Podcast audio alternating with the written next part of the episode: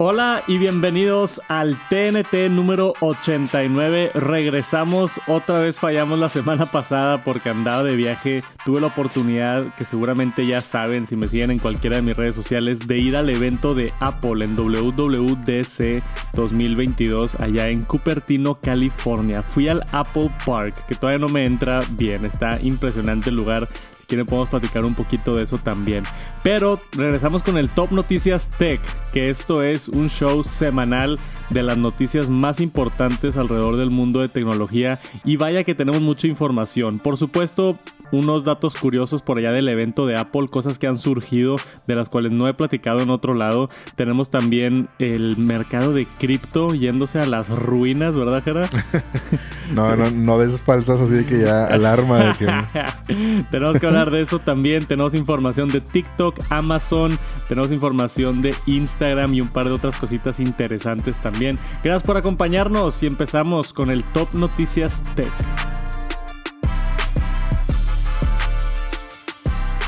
Y primero que nada, vamos a hablar de esta pequeña controversia que he estado viendo esta semana. Le digo controversia así entre comillas porque son, son cosas que nos quejamos los geeks, pero al resto del mundo no le importa. Ya sé. Este, pero al menos en nuestro círculo de tecnología, en Tech Twitter, Tech YouTube, este, se habló mucho de este tema esta semana y salió acá un, una tenemos acá un artículo de Mac Rumors señalando que Craig Federici acaba de explicar por qué Stage Manager de iPadOS 16 solamente funciona en M1. Yo recibí varios de estos mensajes diciendo, Santos, ¿por qué este, mi iPad Air 4 no va a tener la nueva función estrella de iPadOS 16 que es Stage Manager? El poder conectarlo a una pantalla externa que se llene completa la pantalla, tener ocho aplicaciones abiertas al mismo tiempo y poder cambiar los tamaños de estas ventanas básicamente como si fuera una computadora. Este, se siente ya como una computadora este Stage Manager en iPadOS 16, pero desafortunadamente solo viene para los iPads con M1. Eso es el iPad Air 5 y los iPad Pros del año pasado que tienen M1. Entonces nada más hay tres modelos con con chip M1. Y sí entiendo la frustración si tienes un iPad Air 4 que compraste hace apenas que un año. Pues este, entiendo la frustración de esta, esta super padre nueva función que desafortunadamente no te va a llegar a ti por el procesador que tienes. Pero nos explica um, Craig Federici por acá que hay razones bien específicas por las cuales solamente lo limitaron a, los iPads con M1. Primero que nada, el, el, o sea, el procesador M1 te habilita mucho más cosas que simplemente más gráficos. Te habilita más memoria, te habilita más este throughput en los puertos, o sea, son más capaces los puertos. El iPad Air que tiene el A14 creo que es. No me acuerdo. Creo que es el, chip acá. No sé. Sí, fue el último. Uno de los As. el que no tiene el M1, este, básicamente no puede llegar a, pantallas hasta 6K en el, cuando lo conectas. Y estos, los M1 sí. Entonces tienen más espacio para pantallas 4, 5, 6K cuando las conectas. Y luego, aparte, la memoria es un tema importante. Porque en los otros iPads teníamos hasta, si es que tenías una versión Pro, hasta 6 GB de RAM. Y ahora con los iPad M1 tienen hasta 16 GB de RAM. O sea, es más del doble memoria RAM, que eso también tiene un impacto grandote, porque con Stage Manager puedes tener hasta 8 aplicaciones abiertas al mismo tiempo, que obviamente necesitas mucho RAM para poder administrar todo eso. Y no es como que están unas detrás de las escenas y otra funcionando, son las 8 corriendo al mismo tiempo. O sea, es al nivel de si abres ocho aplicaciones en tu Mac y las tienes corriendo al mismo tiempo. Que eso simplemente no se puede hacer con procesadores que no son M1. Y luego aparte de eso, el almacenamiento es dos veces más rápido en M1 de lo que era en las otras versiones. Y para esto ocupan hacer memory swap. ¿Sabes qué es memory swap o no? No me acuerdo bien el, cómo funcionaba, pero sí lo he escuchado y lo creo que también lo tenía una MacBook, ¿no? Sí, todos los procesadores M1 tienen Memory Swap. Memory Swap lo que hace es como, como Apple este, es de las, no sé si la única, pero de las pocas empresas que en sus procesadores pone el RAM dentro del procesador, o sea, dentro del System on a Chip le llaman. Entonces el RAM no está externo, normalmente el RAM, este, si tú lo, no sé, cualquier computadora la abres y le cambias el RAM, ese RAM se conecta a un puerto y ese puerto se comunica con el chip y en esa transferencia pues se pierde algo de velocidad, se pierde algo de eficiencia. Apple lo pone directamente adentro del chip la memoria RAM y esto hace que funcione este, mucho más rápido y aparte que funcione dos veces más rápido lo que permite memory swap que los otros procesadores no permitían memory swap. Entonces memory swap es cuando tienes, vamos a decir, 16 GB de RAM, pero hables, abres 8 aplicaciones y una de las aplicaciones es Photoshop o algo así bien intenso y el sistema detecta, oye, con 16 GB de RAM no la voy a armar, necesito 20 GB de RAM o necesito 24 GB de RAM, lo que hace el procesador es agarra esa memoria del almacenamiento. Entonces, de, de, tus 256 GB que tienes de almacenamiento, de tus 512 GB que tienes de almacenamiento para guardar fotos y videos y archivos, agarra como prestado memoria de ahí para poder, este, si es que necesitas más RAM, poder complacer el sistema y otorgarle más RAM para que todo fluya muy bien. Y lo hace de manera automática, inteligente, tú ni te das cuenta, pero es una función muy poderosa que, que, tienen los procesadores M1. Entonces, todo esto acumulado, aparte de 40% más GPU, que al, al, conectarlo a una pantalla externa con muchos píxeles y menciona también acá Craig Federici que eh, no es fácil correr ocho aplicaciones al mismo tiempo en pantallas de 120 Hz. Sí, está difícil. Es mucho poder gráfico. Entonces dice, no nos queríamos limitar y diseñamos la mejor experiencia posible y sabemos que el futuro es M1 y tuvimos que tomar esta decisión de de en vez de dar, no sé, en vez de sacar una versión así como más chafa, que solamente puedas tener dos aplicaciones o, que no tengas acceso a todas las pantallas o así,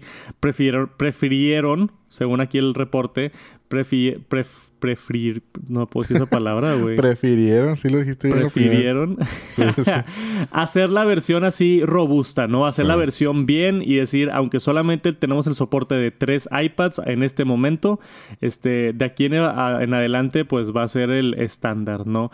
Entonces, es de esas decisiones que tiene que tomar Apple que, pues, desafortunadamente, para la gente que tiene iPads más viejos, no van a recibir esto, pero es similar a lo que pasó con cuando salió el M1 y tú acabas de comprar una Intel, te sientes así como que, hijo, que te perdiste de muchas funciones nuevas, ¿no? Que, que, no es un sentimiento padre ni nada.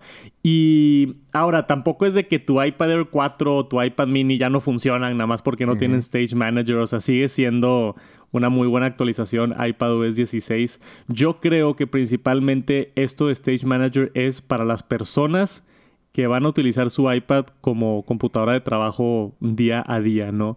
Si usas tu iPad para ver Netflix y checar el correo, güey, no, no vas a estar utilizando esto como quiera. Entonces yo no estaría muy preocupado de que no vas a recibir esta función. Pero, ¿qué opinas de todo este tema? ¿Se te hace controversial o no? Pues es controversial, pero es normal, yo creo. O sea, inclusive si, si hubieran designado que nada más esa función se hubiera quedado en los Pro, no lo hubiera visto tan mal tampoco. O sea, ¿por qué? Porque es como tú dices, o sea, ¿quién va a usar esa función?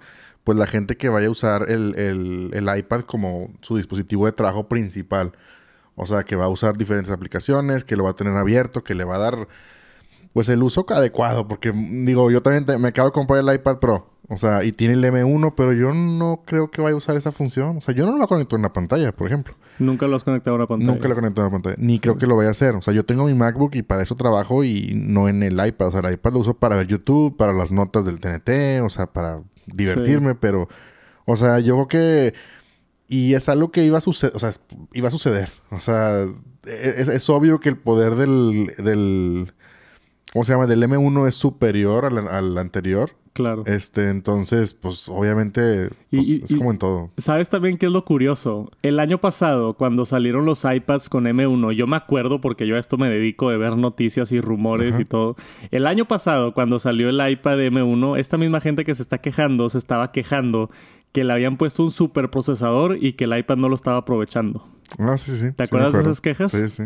Entonces esa raza se quejaba y yo incluyéndome, la verdad. Yo soy parte ahí del, de bueno, yo me estaba quejando más de que quería Final Cut en el iPad. Que querías cosas para usarlo. Pero sí, sí, sí. O sea, había gente diciendo, oye, le metieron este super mega procesador y no lo usan para nada. Entonces, ¿para qué le, ¿por qué le pusieron este megaprocesador al, al iPad? ¿Por qué le pusieron el M1 si no tiene ninguna función profesional, si no tiene ninguna función importante así de que distintivo? Y ahora que le agregaron esta función importante y distintiva, la raza está de que, oye, pues ahora ¿por qué los otros iPads no? O sea, no, se, no se puede de los dos lados, güey. Está... Eh, no se puede. Este, y entiendo, yo también era de los que me quejaba antes de que no había suficiente poder. Este, pero eh, eh, es ese caso donde, a ver, no hicimos algo y todos se quejan, y luego hicimos algo y todos se quejan otra vez. Digo, y es algo que, que, siempre, o sea, que va a pasar siempre, por ejemplo, cuando inicia una nueva etapa de, de digamos, de tecnología. Cuando nació, el, cuando nació el M1 fue lo mismo también. Oye, ¿cómo es posible que me compré yo la torre de 5 mil dólares y la, la, Mac Mini M1 funciona igual o, mejor que la torre. Tiene casi el mismo poder. O sea, y cuesta 500 dólares. O sea, es lo mismo. Yo creo que cuando, cuando empieza un chip nuevo, una tecnología nueva, o sea, siempre va a pasar que el que compró antes, pues dices chin. O sea, como tú dices, oye, compraste, o sea, el que, el que tenía una Intel cuando salió el M1, pues dices chin. O sea, me quedé con el Intel. Y luego el que ya tenía la torre de 5 mil dólares y, y, nació el M1, dices tú, oye, pues no puede ser que funcione igual o mejor la, la Mac Mini y cuesta o sea, 500. Y así el iPad, o sea, yo creo que, pues, o sea, la, tecnología avanza tan rápido que queremos, pues obviamente todos tenemos, queremos tener las funciones, pero pues hay cosas que son imposibles de, de que trabajen, o sea, o sea y, y, Apple es muy dado, yo creo, a no darte las funciones a medias. O sea, es mejor no te la doy. Este, en, o sea, eh, prefiero no dártela a que luego te la dé y te funcione mal. Entonces es lo que pasa mucho también con la gente que hace el jailbreak de los celulares para poner funciones que no deberían estar ahí, todo ese rollo. O sea, si Apple no te la dio es porque no, a lo mejor no funciona como debería. Entonces, pues ¿para qué la pones? Sí, es bien interesante. Y yo eh, tuve la oportunidad, estando allá en el Steve Jobs Theater en California, me hicieron un demo justo después del evento de cómo funcionaba esto. Tienen ahí conectado un Apple Studio Display con un iPad y, todo y me dejaron utilizarlo y moverlo y todo.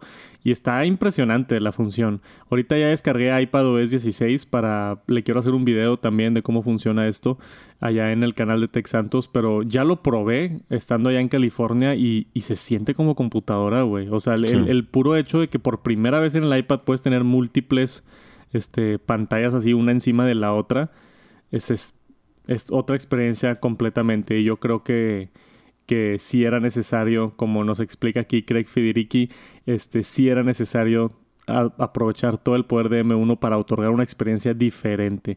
¿Dejas a unas personas atrás? Por supuesto, pero pues en esto de la tecnología siempre está avanzando, siempre está cambiando y desafortunadamente es lo que es. Si tienen algún iPad más viejo de hace dos años o más para atrás que no tiene el, procesador M1 y quieren esta función o quieren trabajar en el M1, este, pues yo diría traten de, de, venderlo, ¿no? Y pagar la diferencia si es que te urge, pero como digo, yo creo que la mayoría de la gente no lo va a usar como quiera. Sí, yo creo que no. Yo no le veo así tanto uso, en lo personal yo.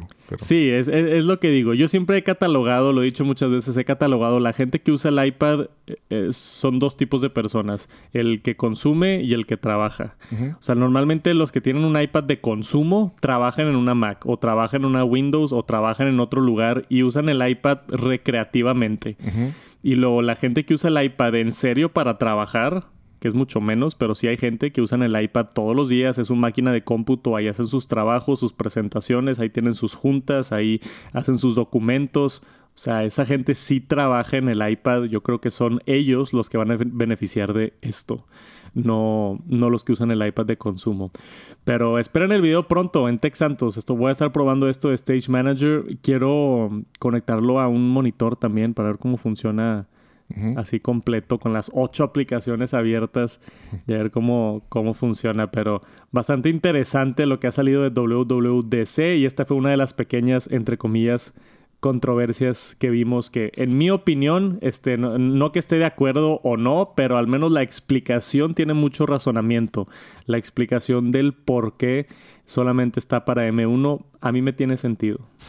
Y el otro detalle interesante que salió del evento, ya que salió iOS 16, obviamente hay gente intensa que se, mete al código, ¿no? Empiezan a investigar todo el código, a ver qué tiene secretos, a ver si Apple dejó un icono o algo por ahí sin querer y empiezan a, a como escarbarle a los betas, ¿no? Y se descubrieron más que nada una cosa bien importante, que yo, yo lo noté en mi video de iOS 16, más de 100 cosas nuevas, si no lo han visto está en el canal de, de en ese video yo noté que cuando prendo la pantalla, se prende primero los números y los nuevos widgets. Y un milisegundo después se prende el fondo de pantalla. O sea, tiene un instante donde se ve nada más el número y todo el fondo negro y luego se, se, prende la, el fondo de pantalla. Entonces dije, esto, esto me suena como pantalla siempre prendida, ¿no? Sí. Y resulta que sí, aquí tenemos un artículo de Mac Rumors. El, dentro del código de iOS 16 encontró 9 to 5 Mac, este, un trío de frameworks relacionado con uno, Backlight Management, eso es la administración del panel de luz este, una parte necesaria para lo de Always on Display y también el Lock Screen en Springboard que son este, menciones que no estaban relacionadas antes, que están relacionadas en el Apple Watch Always On Display, que sabemos que el Apple Watch tiene una pantalla siempre prendida. Entonces, encontraron similitudes del código de, Apple Watch con el, este nuevo código del beta de iOS 16, que básicamente son indicativos de que vamos a tener esta pantalla siempre prendida en el iPhone 14. Siempre sucede esto, esto no es nuevo, siempre que tenemos, por tener el el código, por tener el iOS antes de que salga el iPhone, casi siempre se filtran así detallitos de, de información, ¿no? Y parece ser que, esto es uno de ellos. Yo estoy bien emocionado por esto. Aunque ya sé que todos los de Android van a decir que esto es, lleva en Android 10 años. este, eh, de supuestamente lo que se espera del iPhone 14 Pro y 14 Pro Max es que en vez de bajar a 10 Hz, como lo tenemos ahorita con el ProMotion Display, Apple va a conseguir la tecnología para bajarlo hasta 1 Hz poder ahorrar muchísima batería y tener el always on display. Que esa es la razón por la que Apple no lo ha hecho antes, batería. Apple es bien enfocado en, tratar de otorgarte la mejor batería posible, especialmente en los últimos años. Y si, si agregan una función que dicen, güey, esto va a afectar mucho la batería, deciden no agregarlo. Entonces tienen que mejorar la tecnología de la pantalla para poder meterlo y, que tengan una buena experiencia de pantalla siempre prendida y que no te afecte mucho la batería. Entonces, parece ser, supuestamente, allegedly, que vamos a tener este una pantalla siempre prendida en el iPhone 14 Pro y yo estoy bien emocionado. ¿Es algo que te interesa, Jera, o no? Pues digo, es, algo más que nada que siempre, no sé, siempre hemos visto la, la envidia a los Android, como tú dices, de que pues todos lo tienen y porque nosotros no, entonces, mm, pues sí. O sea, me gusta cómo se ve, me gusta, o sea, siento yo que le, le, aporta el hecho de que, por ejemplo, ahorita que tengo aquí, ya lo había hecho creo que en el internet pasado, tengo aquí el iPhone aquí a un lado y digo, a pesar de que tengo la hora en todos lados aquí, pero oye, pues quiero ver la hora, pues nomás volteo y ahorita no, tengo que picarle. Sí. Entonces, si estuviera siempre prendida la pantalla, pues no, o sea, nada más volteas. Claro. Sí, yo, yo también he dicho anteriormente que por tener el Apple Watch, sí te quita mucho la necesidad de tener la pantalla siempre prendida, pero para mí se, no sé, se, se ve más cool. En vez de que se vea la pantalla negra, que se vea algo ahí, a mí se me hace bien, bien divertido. Este, siento que le da algo de diseño a la parte de, de arriba, porque la mayoría de la gente cuando pone su iPhone en una mesa, pones la parte de atrás hacia la mesa porque no quieres rayar la pantalla con algo. Como que te da algo poner la pantalla hacia abajo en la mesa. Entonces la mayoría de la gente, la parte de atrás es lo que pone en la mesa y pues se queda el cuadro negro visible en la parte de arriba. Y si esto funciona con los widgets, yo creo que va a tener mucho más función que solamente mostrarte el, este, la hora, ¿no? Si puedes ver el clima, si puedes ver cómo van tus calorías, la actividad, este, si puedes ver, no sé, la bolsa de valores, si puedes ver tus recordatorios, calendario, este, creo que lo de los widgets es lo que le va a dar la diferenciación, este, que lo va a hacer un poquito más útil, porque tener nada más la hora, como que, ok, la hora, pero tener un poquito más de información creo que, creo que puede estar divertido también. Y ahora, no sé si esto ya es yo especulando, pero si ya existe la interfase para ponerte nada más la hora y nada más lo esencial, así tipo los widgets y ya no mostrarte nada más del teléfono, pudiera ser también un tipo ultra low power mode. Sí. De que, oye, no quieres gastar batería, apaga el fondo de pantalla por completo, que se quede negro apagado. La pantalla es OLED, entonces los píxeles están literalmente apagados, ¿no?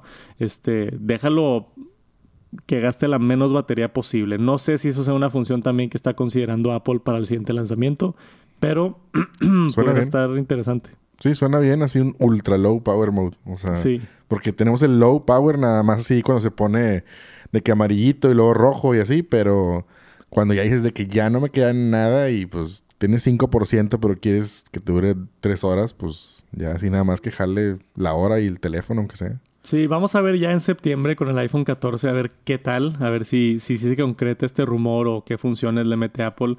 Pero siempre es interesante ver después del evento en junio este tipo de detallitos que, que van surgiendo. Y tenemos que hablar de lo que está sucediendo en el mundo de criptomonedas esta semana tuvimos, hace como un mes, tuvimos el crypto crash, entre comillas, cuando bajó muchísimo el valor de Bitcoin y, otras monedas alternas y NFTs y todo. Y esta semana parece ser que es el crash del crash, ¿no? O sea, como que sigue de bajada y la gente se está asustando, hay mucho pánico ahorita en el mercado.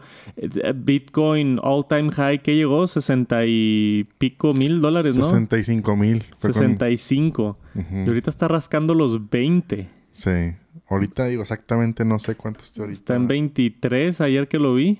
Este 22 o 23. 22.500. 22.500. Estás hablando de que de 6.5 a 22 no es, no es así de que perdió la mitad del valor, que sería catastrófico. Perdió más de la mitad. O sea, vale un tercio, un tercio de lo que valía hace seis meses. Sí. Es algo impresionante lo que estamos viendo en el mercado, en el mercado de cripto.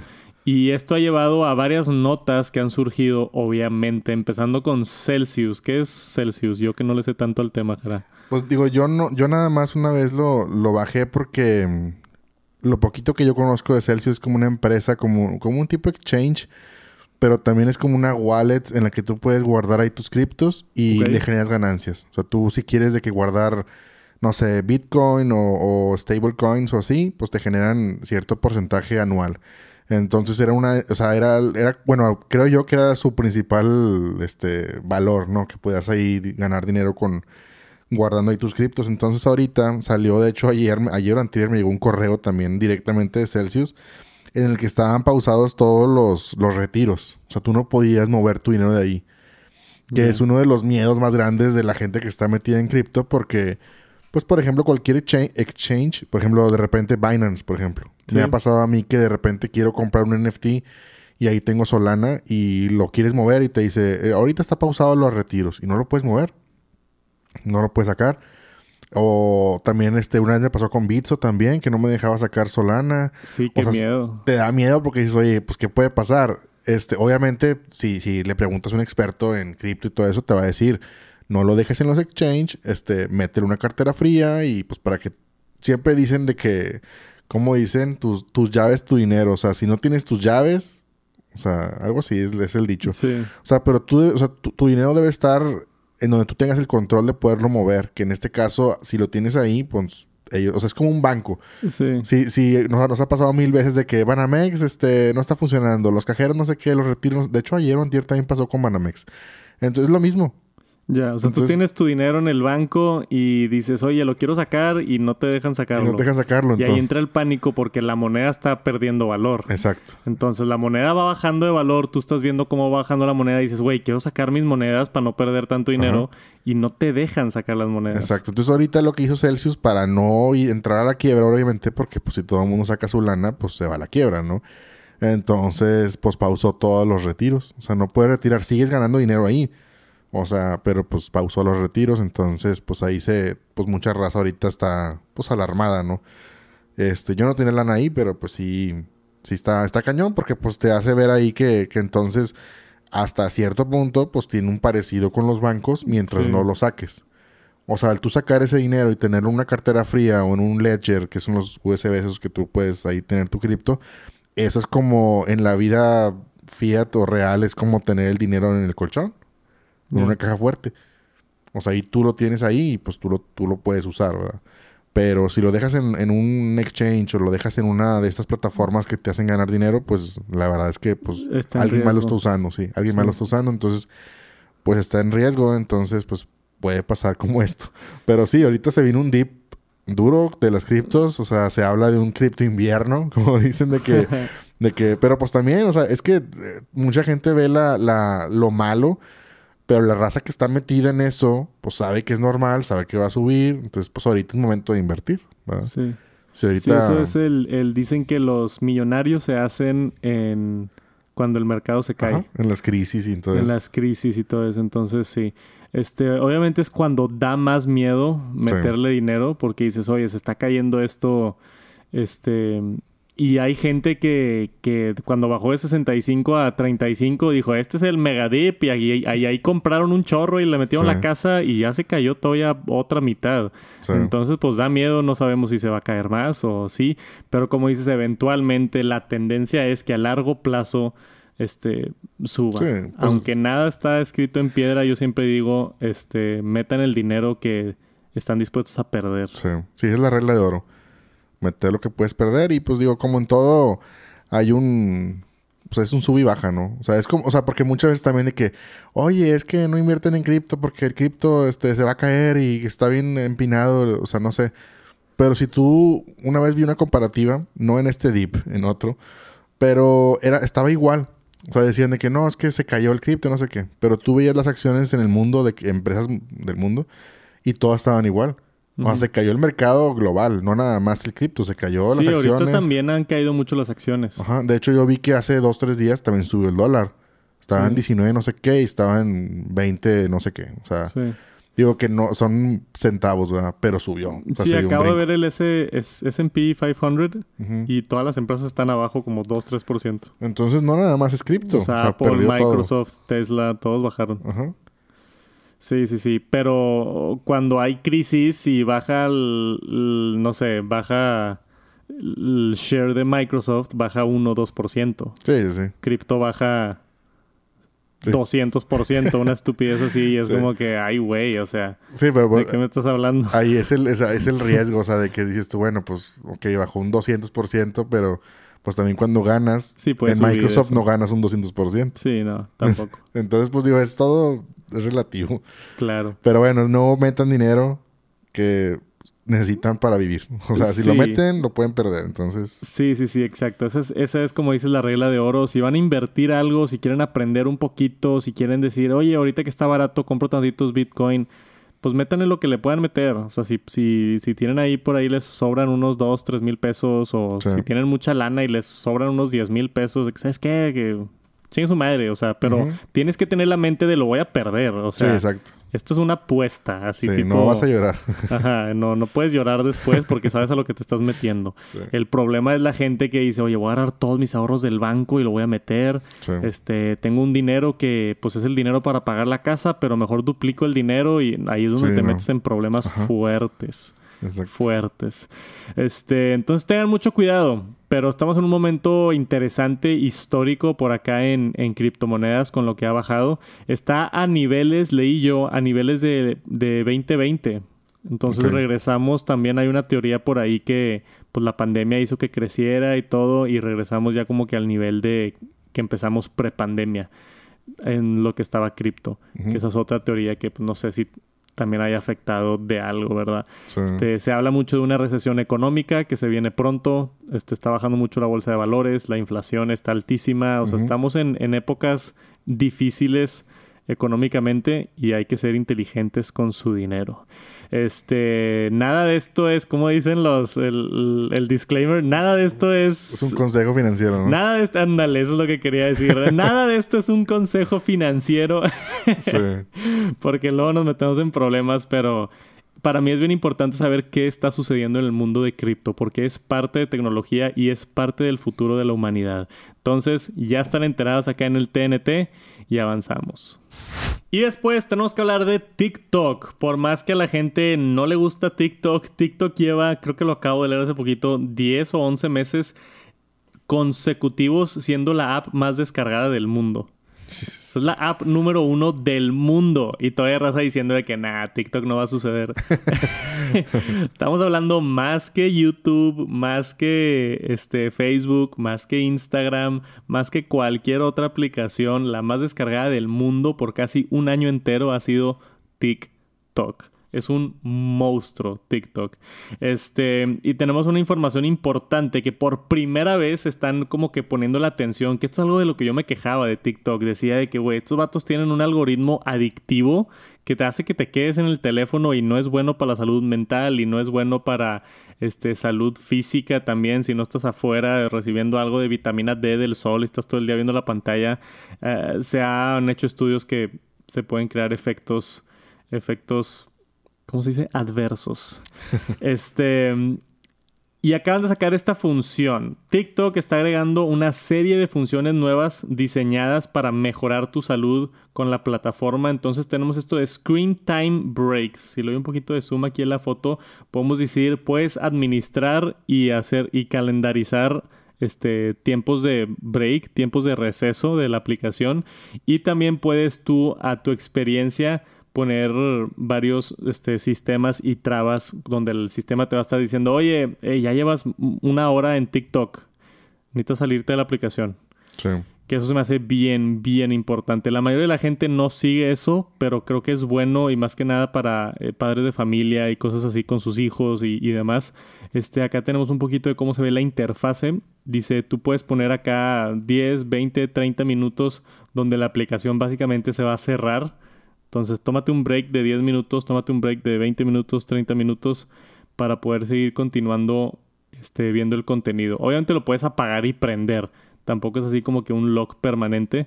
Pero es una herramienta importante que yo creo para para, para esta nueva generación que está adicta a los teléfonos. Y tenemos acá estadísticas de Digital Well-Being, que es lo que lo están llamando. Entonces, cuánto tiempo has estado en pantalla, tienes datos de cuántas horas al día, este, cuánto tiempo has consumido, toda esta información que no teníamos acceso a antes en TikTok. Eh, similar a lo que está haciendo Apple, ¿no? Bueno, que hizo Apple hace un par de años con, cuánto tiempo llevas usando las aplicaciones y así, pero tenerlo directamente de la aplicación y tener herramientas para bloquear estas aplicaciones, a mí se me hace importantísimo. ¿Usas TikTok tú o no? No, la verdad no. O sea, de repente así que me toca de que me mandan algo de que chécalo en TikTok, no sé qué, y pues, pero no tengo cuenta ni nada. O sea, lo abro así nada más y, y sí, sí es bien adictivo. Sí me ha pasado de que me mandan algo para que lo vea, lo veo y, se mueve solo o yo lo doy swipe y ahí estás, ahí estás, ahí estás. pero es impresionante. O sea, yo sigo traumado. Yo entro a TikTok nada más a subir TikToks de Tech Santos. Sí. Y, y entro y antes de subirlo ya me salió un video. O sea, no, no me deja ni... ni porque cuando abres la aplicación se abre un video. No se abre tu perfil, no se abre nada. Se abre un video y ya el video está corriendo y te quedas viendo... Y luego de la nada ves otro video y de la nada pasaron 40 minutos. Sí, te olvida qué ibas a hacer. Sí, literal. o sea, se me olvida. Es un peligro entrar a esa aplicación, güey. Sí. Porque es tan bueno el algoritmo y como son videos tan cortos, este, te da la satisfacción, o sea, te da la dopamina en el cerebro de, ah, estuvo bien divertido eso. Sí. Y como que quieres ver otro video y quieres ver otro video y quieres ver otro video. Yo creo que sería algo interesante que lo fueran aplicando, yo lo diría de todas las aplicaciones, porque ahorita, pues vemos el auge más fuerte en TikTok y más de los niños, de los adolescentes así, porque es la aplicación de moda, como lo acabas de decir. Pero igual nos pasa en Twitter, nos pasa en Facebook, nos pasa en Instagram, o sea, los Reels también, o sea, qué bueno que pues estén tomando su parte de responsabilidad, este, pues de medir un poquito, ¿no? Como tú dices, Apple ya lo hace con, con todas las aplicaciones, que es una buena iniciativa de decir, oye, ya párale, o que te las bloqueas. O sea, por ejemplo, yo en el iPad de mi hijo sí tengo ahí de que YouTube nada más puedes ver de que una hora al día. Entonces, después de ahí ya no te deja abrir la aplicación o algo así. No me acuerdo cómo está la función. Tu hijo no usa TikTok, ¿verdad? No. No, no, pero de repente sí, quise que y lo, ah, sí, un TikTok. O sea, sí sabe que es TikTok. Tiene ocho años. Entonces, este, pero sí, sí, es bueno que, que, porque es demasiado lo que te atrapa a las redes sociales. Entonces, sí es bueno que empiecen a trabajar en eso. Qué bueno que ya empezó TikTok. En este caso, que es, pues, digamos, la más descargada, como tú dices, y es la más que es la que más afecta, porque yo no veo a niños tanto en Facebook, ni en, ni en Twitter, ni nada así. Yo veo a los niños en TikTok, porque les da risa. De que, ay, sí, vamos a bailar y no sé qué, y están haciendo ahí pasos y todo. Entonces, es más, es más de niños adolescentes, entonces, pues qué bueno que ya lo están atacando por ese lado. Sí, y yo tampoco sé, digo, vamos a darles el beneficio de la duda pero yo no sé si, si hacen esto por la salud del bienestar o si hacen esto para decir de que, oye, sí nos importan nuestros clientes. o sea, más de... También se me, me huele como una jugada de PR, ¿no? De relaciones públicas, de, oye, sí nos importan nuestros usuarios, aquí están estas herramientas, pero detrás de las escenas están como que, güey, tenemos que hacer algo porque si no nos va a caer una demanda o algo. Sí, pues, de, pues sí. Entonces puede ser también, no estoy diciendo nada, pero puede ser también por ese lado también, ¿no? O sea, no, no así como que TikTok es la mejor aplicación que cuida a sus usuarios. O sea, también obviamente TikTok le saca una cantidad enferma de dinero a todo pues, esto. Pues quieren ganar. Digo, obviamente siempre la intención de toda empresa pues es ganar. Entonces, pues nada más a lo mejor están defendiendo como tú dices. Así es.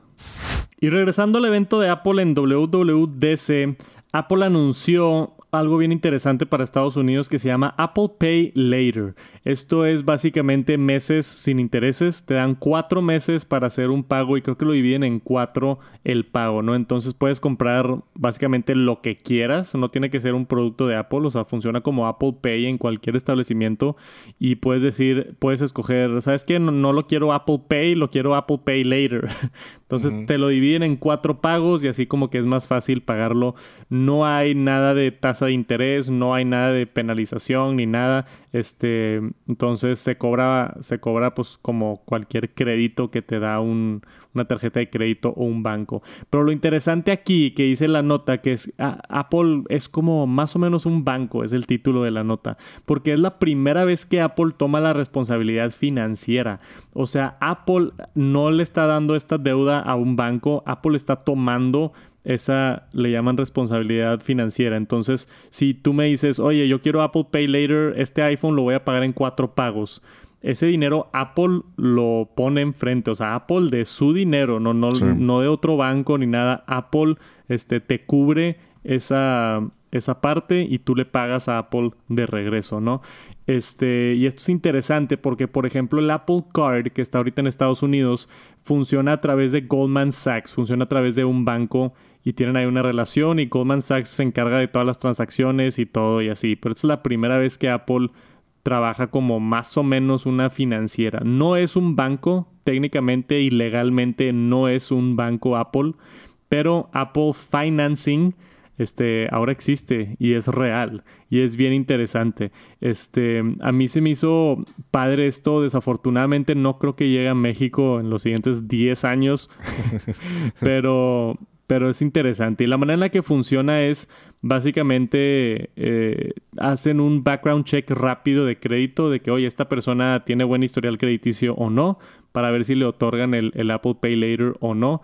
Y aunque no está confirmado cuánto es, este, dice CNBC está prediciendo que va a tener más o menos como mil dólares de máximo, o sea, mil dólares de límite. Entonces no va a ser así como que, hey, voy a comprar un carro de 50 mil dólares y te lo pago en cuatro meses. Este, sino es, para, pensado para compras de mil dólares para abajo. O sea, compras más, si compras un iPad o compras un algo así, ¿no? Que lo puedas pagar en cuatro pagos en vez de todo de jalón. Yo soy fan, fan, fan, fan de no utilizar dinero que no tengo. este, no sé, no sé si soy muy codo o me da miedo mucho el crédito o así, pero yo, güey, si no tengo el dinero en el banco, no lo firmo a crédito porque me da mucho miedo. Me da mucho miedo porque te cobran muchas tarifas luego si no pagas y esto. Te dicen que es meses sin intereses, pero luego si te pasas de esos meses, ahí es donde te cobran, empiezan a cobrar intereses y demás. Entonces, yo nunca firmo nada si no tengo el dinero en el banco. Este, pero bien interesante que Apple ahora está abriendo su, su rama de servicios a también tener una financiera. Pues está, no sé, me, me, más de lo de la nota me quedé pensando en lo que dijiste de que no firmas nada, güey. Pero, pues sí, digo, principalmente, pues yo creo que a mí me llamó la atención porque muchas veces quieres comprar algo y dices tú, oye, pues ah, yo en lo personal sí, no soy tan fan de los meses sin intereses, pero sí los uso mucho. Soy más de, oye, prefiero, no sé, vas a comprar, no sé, X, una tele o un iPhone, como en este caso. Dices tú, oye, te gastas los treinta y tantos mil pesos que cuesta el iPhone, que tú los tienes, como tú dices, yo los tengo en el banco, no me los gasto, pero quiero tener liquidez por si se ofrece algo. Sí. Entonces, pues lo metes a meses. A lo mejor no lo metes a 24 meses, a lo mejor lo metes a 6, lo metes a 12 o así. No, eso está bien. O sea, lo que yo digo es, no importa los meses en intereses si tienes el dinero en el banco. Exacto, o sea, si tienes en el banco cero pesos, Sí, no, o tienes en el banco tres mil pesos y luego compras un iPhone de 30 mil pesos a 12 meses y es, oye, vas a estar ahí todos los meses de que, oye, ¿con qué lo voy a pagar? Y, O sea, ahí es donde no es donde yo recomiendo no... No meterte en eso. Sí, no, claro. Y, y el tema de lo, de lo de Apple, pues sí, yo siento que, pues que la verdad es que con todo el background que tiene y todo lo que... Y pues, dinero le sobra. dinero le sobra, como tú dices, pues es bien fácil decirte, oye, te doy un préstamo sobre lo que yo mismo fabrico. Sí, sobre todo. Y, ellos han de tener un análisis así detrás de las escenas de decir, ¿sabes qué? Igual y si ofrecemos cuatro meses sin intereses, vamos a tener más clientes a la larga. O va a haber más gente que va a comprar más. Entonces, a nosotros, yo como Apple, empresa trillonaria, no me importa recibir tu pago de 200 dólares un mes más tarde. O sea, no me afecta a mi bottom line, no me afecta a mi a, no sé, a mis ingresos o así, ¿no? Entonces yo lo registro como venta, como quiera, y quizá esto ayude a subir ventas o así. O sea, estoy seguro que hay una estrategia detrás de, de poder ofrecer esto, pero también sé que es una herramienta muy útil para consumidores. Entonces un win-win. Este, es ganar, ganar, nada más, como dije, no saquen nada de crédito si no tienen el dinero. De, de hecho, por ahí leí, no sé si fue en Twitter, pero leí como que Mm, había raza que no estaba de acuerdo con esto porque podías crear el consumismo. No sé si lo viste por ahí. Como que a la gente como que es adicta a consumir y a comprar, como que pues te incentiva más y te lo ponen a mes intereses. Ya. O sea, porque no sé si en Estados Unidos, pero aquí en México, creo, si compras en la, en la Apple Store directamente, creo que nada más hay dos tarjetas o una que te da mes sin intereses y las demás te cobran. Son, son parcialidades, pero te cobran un porcentaje entonces, digo, a través del Apple Store. Si lo compras en otra, en una distribuidora, pues ya es cada quien, ¿verdad? Pero directamente en Apple. Entonces, algo así leí como que estaba incentivando como que Apple como que de que endeudate, ¿no? O sea, algo así. Pues. Pero. Pues, sí, pero pues todos ofrecen meses sin intereses. o, sea, en cualquier tienda, si vas a Liverpool, si vas a Palacio de Hierro, si vas a Walmart, o en el HB, me han ofrecido de que quieres pagar el súper a meses. Y es que, güey, me, voy a acabar el súper en una semana. Pero ya sabes que todo lo referente a Apple lo van a ver mal, todo lo que va Apple. Sí, o sea, si Apple lo hace, está mal. Si lo hace el Soriana, no. Pero si lo hace Apple, sí. Entonces. sí, pues sí, va a haber gente que se va a quejar, obviamente. Este, para mí lo importante con este tipo de cosas es, primero que nada, es una opción. No tienes que usarlo. Es nomás una... Entre más opciones haya yo no tengo por qué quejarme de nada cuando te ponen algo opcional. Cuando hacen cambios de ahora tiene que ser así y de la manera antigua de hacerlo ya no se puede, ahí sí justifico más un poquito el enójate, quéjate. Pero si te están dando nada más una opción más de, hey, aquí está esto, si lo quieres usar, si no, no, pues que lo use el que quiera y el que no, no, ¿verdad? O sea, no hay por qué, por qué andar este mentando madre por allá en Twitter. Pero cada quien.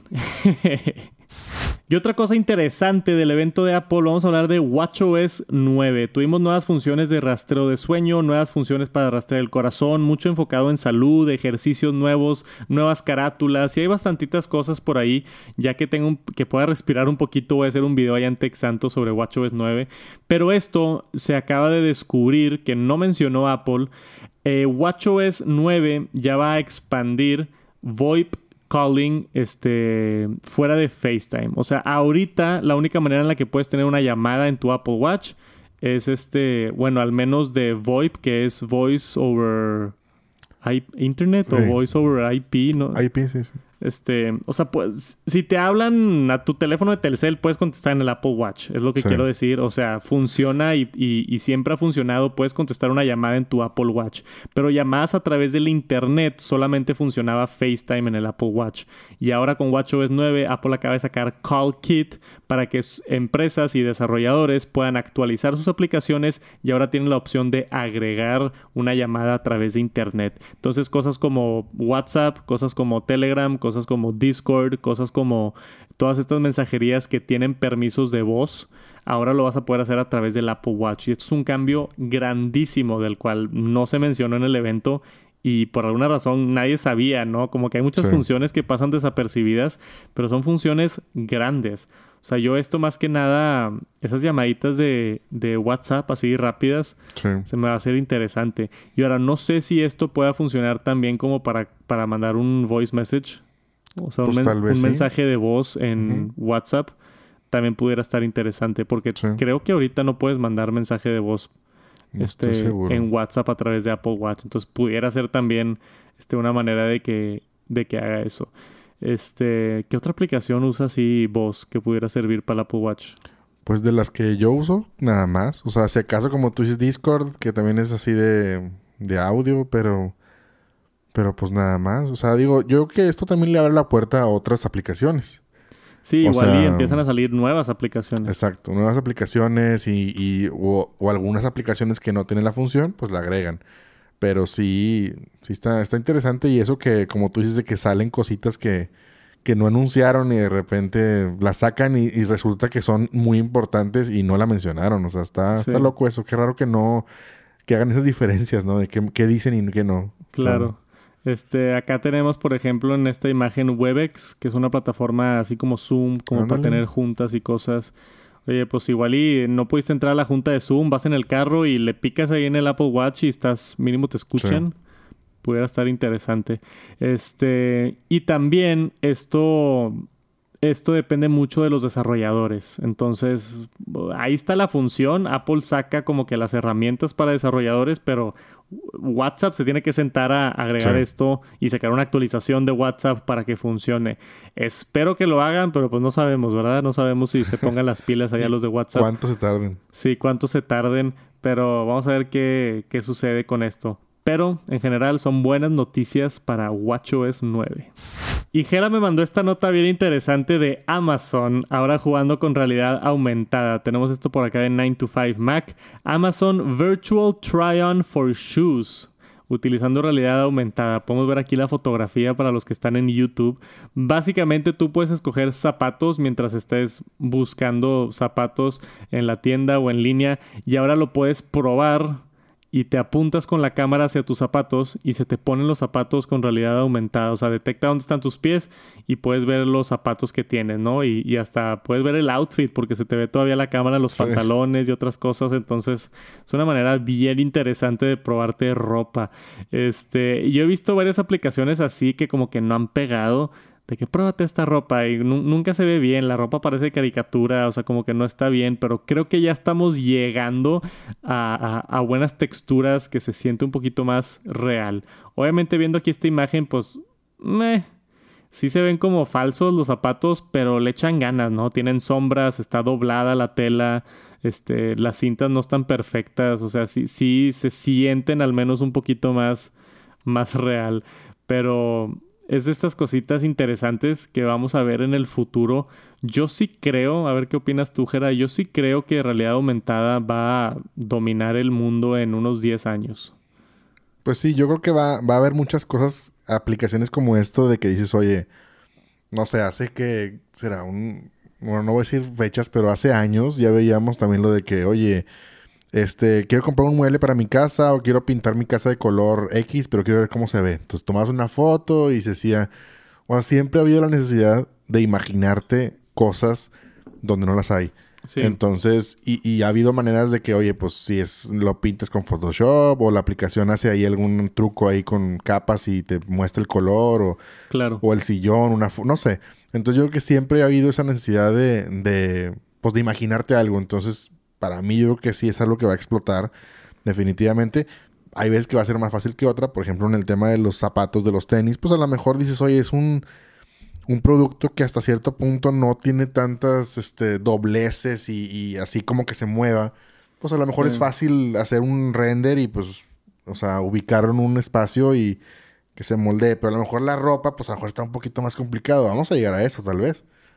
O sea, de que te la puedas probar o no sé, pero sí está... Honestamente, esto de realidad aumentada, yo siento que va lento. O sea, siento que, que va que hemos visto ya desde hace mucho tiempo, como tú dices, ya había de que, oye, pon esta silla en tu sala y la ves en realidad virtual y se ve padre y todo. O sea, ya llevamos unos 3, 4 años con esta realidad aumentada que no ha agarrado mucho vuelo no ha agarrado mucho vuelo, pero creo yo que pronto va a explotar. O sea, si Apple llega a sacar realidad aumentada unos lentes, si vemos a empresas como Meta sacar su realidad aumentada también, este, y vemos a más desarrolladores sumarse y hacer las aplicaciones, es que el problema con esto es que tienes que hacer un modelo 3D de todo tu inventario, ¿no? O sea, si tú tienes una tienda de ropa o tienes una tienda de, de muebles, Tienes que hacer en 3D todos tus muebles realistas este, para poder ofrecer una experiencia de realidad aumentada. Que ahorita es mucho trabajo y las empresas dicen, oye, no, pues ¿para qué trabajo tanto si muy poquita gente lo va a utilizar? Entonces tiene que haber adopción de los consumidores y luego se van a sumar los desarrolladores. Es bien difícil que los desarrolladores trabajen y que luego lleguen los consumidores. Entonces e, e, es, es la pelea constante de, de pues, demanda y... Y, ¿cómo se dice? Se me fue la otra palabra. Pues digo, es que por ejemplo ahorita con, ahorita con Amazon, o sea, siempre hemos visto que empresas como ese tipo van a entrar antes, ¿no? O sea, también el que, el que no arriesga no gana. Sí. Entonces, pues por ejemplo ahorita en este caso Amazon, si va a empezar con este tema y otros no lo han hecho, pues le está llevando la delantera, porque a lo mejor Amazon, pues siendo tan grande, tiene la posibilidad económica de, pues oye, poner gente a trabajar a hacer esto, ¿no? Cosa que a lo mejor no va a ser una tienda más chiquita y pues se va a quedar atrás y cuando lo haga ya, ya pasó la moda. Entonces, pues, ¿quién es el fuerte? Vas a estar tú en Amazon buscando zapatos y, ah, ¿te quieres probar estos zapatos? Y te los vas a apuntar así, se te van a, se te van a poner los zapatos en la cámara y vas a poder ver cómo se te ven los zapatos. Sí está, sí está chido, la neta. Está chido. O sea, si lo ves así, pues... Y a lo mejor dices, te metes a otra tienda y no lo va a tener. Y más que esté integrado, si es que funciona así, que esté integrado directamente a Amazon. No de que descargue esta aplicación para ver esto y ahí es cuando hay mucha fricción. Si es nada más un botón ahí en la página de Amazon donde pruébalos y le picas y se abre la cámara y funciona, eso sería como que lo mejor para que haya menos fricción y pueda avanzar todo esto de la realidad aumentada. Y tenemos nueva información de Instagram, varias cosas importantes por acá para todos los fans de Instagram o que usan Instagram, seguramente es la mayoría. Este, primero que nada, tenemos pinned comments, no, pinned comments, no, pinned photos acá en la parte de arriba. Esto es algo que habían estado probando solamente con ciertas cuentas, pero ya va a estar para todos. Entonces seguramente ya lo puedes ver tú en tu Instagram. Puedes poner básicamente pines en fotos, las primeras tres fotos de arriba y puedes poner, no sé, tu foto favorita o tu foto de aniversario o tu foto con más likes si quieres, no sé. Este, básicamente como Twitter que puedes poner un tweet ahí permanente que se quede siempre.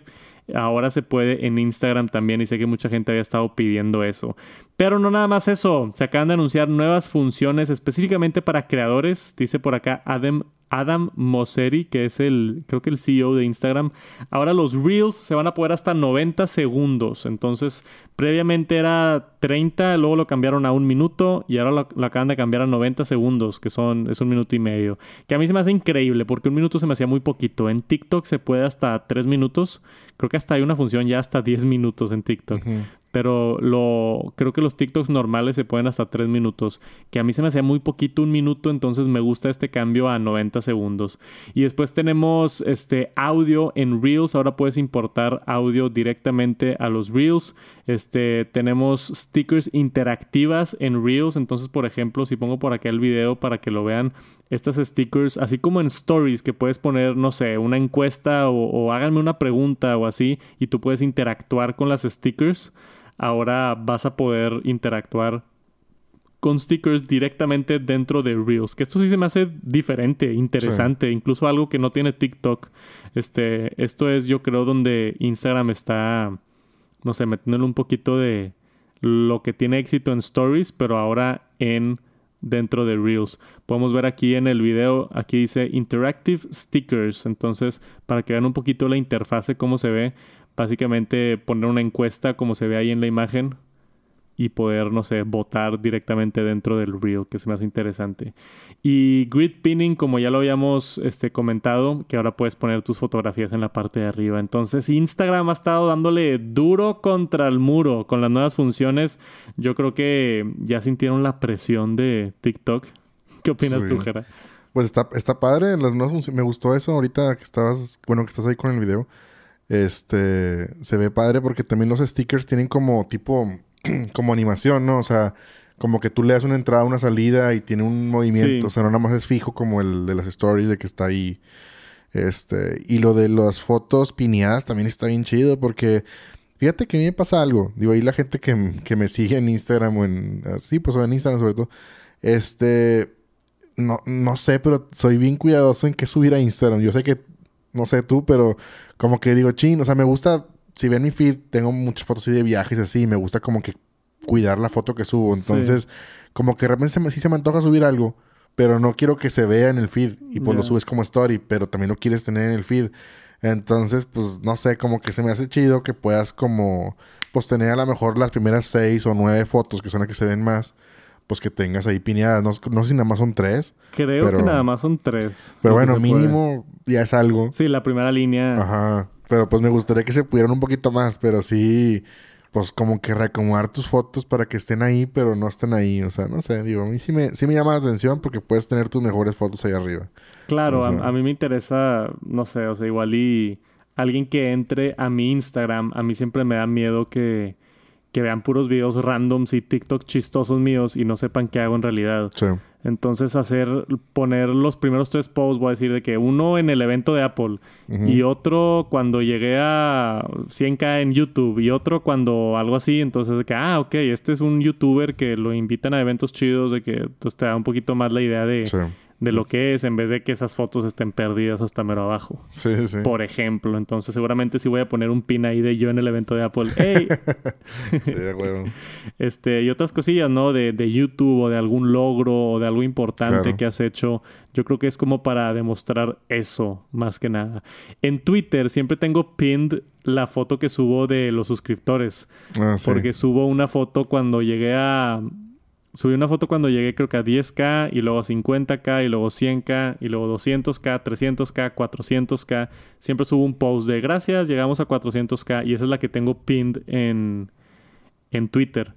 Porque en Twitter a mí me gusta que la gente que entra a Twitter vea que no solamente hago Twitter, sino, ah, este güey tiene un canal de YouTube. Sí, Entonces, pues pudiera hacer algo similar por acá en, en Instagram para que la gente vea cuántos suscriptores tengo en, en YouTube. Sí, tiene mucha lógica. Hay que llegar al medio millón para subir esa foto. Y esa la pongo pin. ok, ya está. Pronto. Y hablábamos al principio de la pequeña controversia de los iPads con M1, que son los únicos que van a recibir Stage Manager para en iPadOS 16.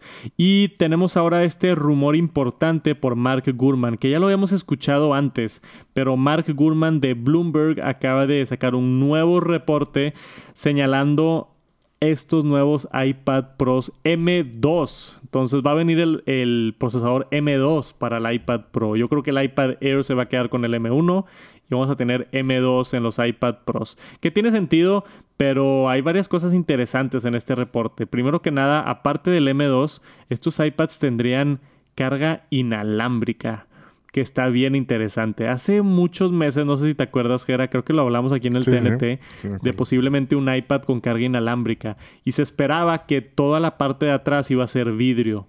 Entonces, eso potencialmente era un problema o Apple prueba diferentes prototipos cuando está probando estos productos, pero a mí se me hacía un problema si toda la parte de atrás es vidrio en el iPad es bien frágil. O sea, se te cae y se te craquea todo lo de atrás y ahí estás cambiando y todo. O sea, ahorita que tenemos el aluminio, se te cae y no pasa mucho. Por lo general, no le pasa nada al iPad si se te cae a una distancia razonable porque no tiene vidrio en la parte de atrás, no se te estrella. Tal vez se te abolla un poquitito, pero nada así grave, ¿no? Que te ahorrine todo el dispositivo. Entonces a mí me daba miedo esto de cómo van a hacer carga inalámbrica este, y teníamos esos rumores de la, de la parte de atrás de vidrio. Y ahora con estos nuevos rumores parece ser que lo que va a ser de vidrio va a ser la manzana en el centro del chasis del iPad, como vemos aquí en la fotografía. La manzana es lo que va a estar hecho de vidrio o de otro material que permite pasar la carga inalámbrica, porque ahorita la carga inalámbrica no puede pasar a través de aluminio, tiene que ser otro material como vidrio o algo más.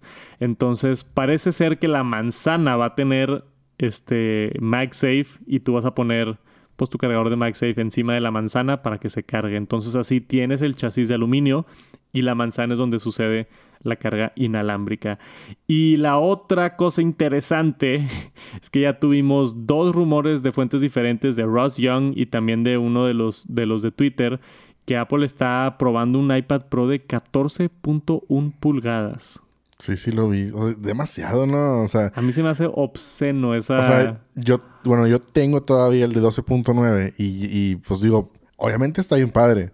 Sí. Y para trabajar y yo con el teclado y todo está súper bien. Pero cuando lo quieres para moverlo y no trabajar en él, o sea, como en este caso, pues ya me, yo me compré el de 11. Entonces ya es un tamaño adecuado para estarlo moviendo para todos lados y, y no como como de trabajo, pero 14 pulgadas ya es una MacBook. A, mí el de 12 pulgadas, bueno, es 12.9, entonces en realidad es casi 13 pulgadas, pero a mí ese se me hace grandísimo. O sea, yo, lo, yo lo agarro en una mano y a pesar de que está flaquito y todo, me pesa la mano. O sea, te batallas en agarrarlo.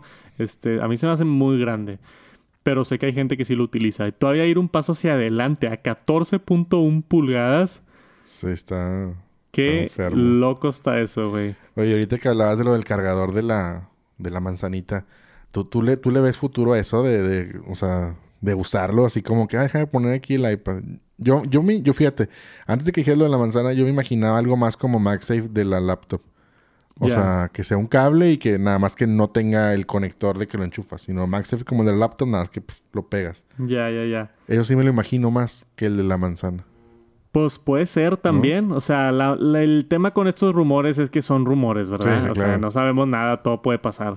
Este, pero no sé, a mí sí me tiene sentido lo de la manzana. Em, no tanto para carga, sino para tipo stands, montaduras, este creo yo que tiene que tener un. No puede ser MagSafe nada más con imanes así en la manzana en el centro, porque siento que estaría muy débil. Sí. Como para ponerlo en un stand o en el carro o algo, siento que no aguantan esos imanes. Entonces, igual y sería una versión que esté un poquito más grande el MagSafe, porque el, el MagSafe es chiquito, es como no sé, de una lata de coca, ¿no? Así. Sí, más o menos. Este, entonces yo esperaría que el del iPad esté más grande. Pero luego ahí te metes en temas pues, de. chiquito, sí. Te metes en temas de que MagSafe for iPad y luego MagSafe for iPhone y son diferentes, diferentes tamaños y está un poco raro. Eso es lo que a mí se me hace raro. Entonces puede que sea MagSafe como tú dices, como el de la Mac, que sea un cable así que se pegue con, con imán. Este, o puede ser que esté así de chiquito y nada más no lo van a incluir en stands ni nada. Sí. Pues ya veremos. A ver o puede ser que, porque si funciona tipo el Magic Keyboard, tiene sus propios imanes alrededor. Entonces cuando tú lo pegas, el iPad se pega muy bien y se pega firme. Entonces igual y utiliza todos esos imanes para pegarse y ya nada más se alinea el cargador inalámbrico y empieza a cargar. O sea, igual y no necesita la fuerza MagSafe porque tiene los otros imanes alrededor. Estoy pensando así al, al a lo tonto, pero... rumors. pero pudiera ser, este... Se, se me hace... No sé. O sea, ya tenemos de múltiples fuentes que viene carga inalámbrica al iPad. Ya nada más son teorías de cómo lo haría Apple, ¿no? Esto de la manzana o como tú dices, algo de MagSafe o algo así. Pero ya que lo está diciendo Mark Gurman es, es importante. Y la otra cosa importante es cuándo va a salir esto. Este, supuestamente teníamos acá el, el rumor que iban a venir en septiembre o octubre estos iPads. Pero luego también tenemos este, reportes que vienen hasta el 2023, principios del 2023. Es que ahorita hay muchos los rumores también se complican un poquito más por todo lo que está sucediendo en China y ahora que regresó el COVID y, y cerraron ciertas fábricas y luego aparte la economía y o sea hay mucha incertidumbre alrededor de esto pero yo según Mark Gurman yo sí lo esperaría este a finales del 2022 yo no creo que se brinque hasta 2023 entonces esperen un iPad Pro en los siguientes seis meses con M2 carga inalámbrica y una cámara actualizada también que mencionaba el reporte, que no hablamos de eso. Entonces no sé qué significa eso, igual y mejor sensor o este Que también a mí, yo no sé quién toma fotos con su iPad, güey. Estaba... Los, tíos. estaba en el evento de Apple en WWDC y dos filas enfrente de mí había un vato así con el iPad con pues. su iPad tomando fotos. Y luego aparte me da coraje porque levantaba el iPad y lo levantaba con todo y la funda con teclado y todo. Y estorbaba más todavía. Y estorbaba, o sea, el vato levantando su computadora básicamente así para tomar fotos del evento. Y yo, güey, hay un, este, mil personas atrás de ti que quieren ver lo que está pasando. y tú ahí con el iPad así. a mí me, me, me, choca esa parte. Es que de repente hay gente bien, ¿cómo se dice? No considerada. No considerada. Y se me hace bien gacho eso de que dices, oye, eh, digo, eso pasa en todo, en el, en el teatro, en el cine, en los conciertos. O dices tú, ay, no sé cómo me choca a mí también eso. Pero levantar un iPhone eh, estorba poquito. estorba así de que, ay, bueno, está ahí el iPhone del güey. Pero pues no te estorba tanto. Levantar un iPad así encima de tu cabeza. Sí, luego que todo el teclado se dobla y todo esto así. no, no, no. Como hay gente, güey. Por favor, no tomen fotos con su iPad. Por favor. Esa cámara es para escanear documentos. Esa cámara es para tomar una foto rápida, este, si no tienes algo más o así, pero no es para llevártelo a un concierto y tomar fotos. Sí. Este, no, yo no entiendo eso tampoco, pero esperen estos nuevos iPad Pros en la segunda mitad del año, M2, carga inalámbrica, cámaras mejoradas. Va a estar interesante ver esto de los nuevos iPad Pros. Yo estoy emocionado por ver hacia dónde lleva la dirección Apple con esto. Ya, ya que vimos todo el poder del M1, a ver qué nos ofrecen con el M2. También va a estar interesante cómo se está fusionando la línea de iPad con Mac. O sea, los mismos procesadores ya están saliendo en las laptops y en los iPads. Entonces vamos a ver más funciones similares como Stage Manager y otras cosas en, en ambos sistemas. Espérenlo pronto y por supuesto que los mantenemos actualizados por acá en el TNT si tenemos algún desarrollo nuevo. Y eso es todo por esta semana del Top Noticias Tech. Tuvimos mucha información de Apple, lógicamente, porque tuvimos el evento, pero cosas interesantes también. A mí me emocionó mucho lo de Instagram. Me encantaría saber cuál fue su nota favorita o si tiene alguna opinión o si nos faltó una nota importante de esta semana. Déjenos un comentario, déjenos una reseña por ahí en Apple Podcast, Spotify. Todo nos ayuda muchísimo a crecer. Me di cuenta, Jera, que nos fuimos al número 2 de podcast de tecnología en México. Pues es que ya ves, nos faltó el. Se nos faltó la semana pasada y se nos cayó el changarro, güey. No me digas, güey. No vuelve a pasar. No a pasar. Déjenos un like, porfa. Tenemos que regresar al número uno porque ahorita no puedo decir que somos el podcast número uno de tecnología en México. no, ya me diste bajón ahorita. nos ganó, pero nos ganó una de las empresas, entonces no estoy tan preocupado. Nos ganó TED en español o una de esas, este una de esas, o sea, no era no era Víctor y no era Nerdcore y no era los que conocemos, era una de esas empresas de que Cinet o, pero nos fuimos al número dos y, el, el, tagline del TNT siempre ha sido el podcast número uno de tecnología en México. Exacto. Entonces hay que mantener eso, eso vivo. Por favor, déjenos una reseña por ahí en Apple Podcast, Spotify para tratar de subir nuestro ranking otra vez al Ayúdenos, ayúdenos por favor. Y si nos han dado la vuelta al canal de YouTube, suscríbanse. Tenemos muchas cosas planeadas divertidas por allá para el canal de YouTube de Top Noticias Tech. Nos vemos la próxima semana, ahora sí no vamos a fallar. Nos vemos la próxima semana para más noticias de tecnología. Gracias por acompañarnos, les mandamos un saludote yo y Jera desde los estudios de Tech Santos y nos vemos muy pronto. Cuídense y a sus seres queridos que tengan una bonita semana.